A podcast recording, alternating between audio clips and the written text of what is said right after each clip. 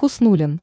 Рост строительной отрасли РФ с начала 2023 года составил порядка 9%.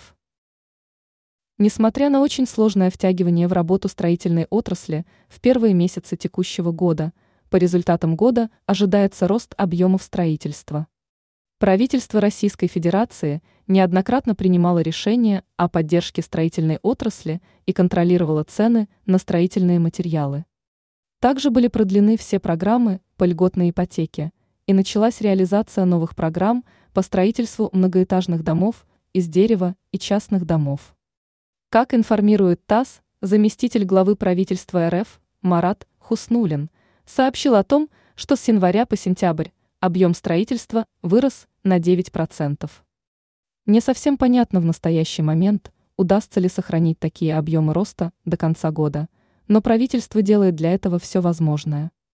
За первые три квартала в России в эксплуатацию порядка 80 миллионов метров КВ жилой недвижимости.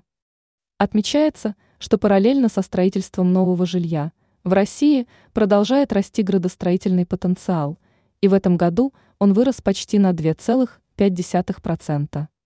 О масштабе государственной поддержки граждан России говорит тот факт, что из 1,45 миллиона выданных ипотечных кредитов в текущем году 65% были льготными с поддержкой правительства. В целом, объем строительства – которая ведется в настоящий момент, почти на 20% превышает показатель прошлого года.